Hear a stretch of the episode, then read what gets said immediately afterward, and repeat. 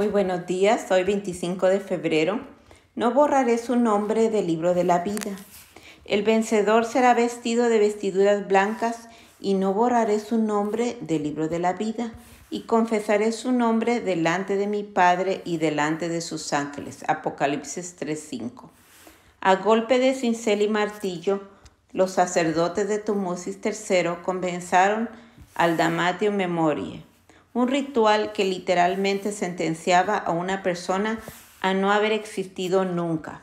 La faraona Hatshepsut, para muchos la hija del faraón que adoptó a Moisés, considerada como una excelente reina, había ordenado la construcción de un templo mortorio en el Valle de los Reyes, en Tebas, a fin de perpetuar su nombre en la memoria y en los monumentos de su nación. Sin embargo, Tumosi III la condenó a que su nombre e imagen fueran borrados de todos los monumentos egipcios. La misma sentencia se le dio a Dehuri, que era el escriba real de Hatshepsut, pero el ritual iba más allá de los daños provocados con el cincel, lo que subyacía detrás de tan extraña práctica era la eliminación de todo rastro de existencia terrenal y bloquear al individuo el camino a la vida eterna. Si el nombre, la imagen quedaban borrados en la tierra, no había para ellos una eternidad gloriosa. Esa era la creencia de la antigua cultura egipcia. Mientras los monarcas egipcios se empeñaban en mantener su nombre e imagen en magníficos monumentos funerarios, nosotros, la gente común, aquellos cuyos nombres no llegarán a quedar grabados en las placas de bronce o de mármol o de alguna obra importante, podemos aferrarnos a una promesa maravillosa.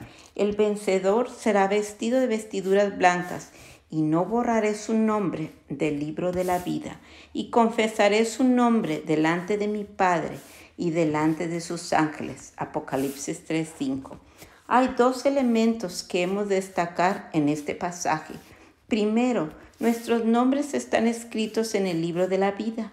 Jesús dijo que debemos regocijarnos de que nuestros nombres estén escritos en los cielos. Lucas 10:20. Segundo, no hay cincel ni martillo humano que pueda erradicar el nombre de un creyente del libro celestial. El único que puede borrar nuestro nombre de allí es aquel que murió precisamente para que nunca sea borrado. La promesa de Dios para ti y para mí en esta mañana es inalterable. No borraré su nombre del libro de la vida. El texto griego de Apocalipsis 3:5 Juan usó dos adverbios de negación literalmente.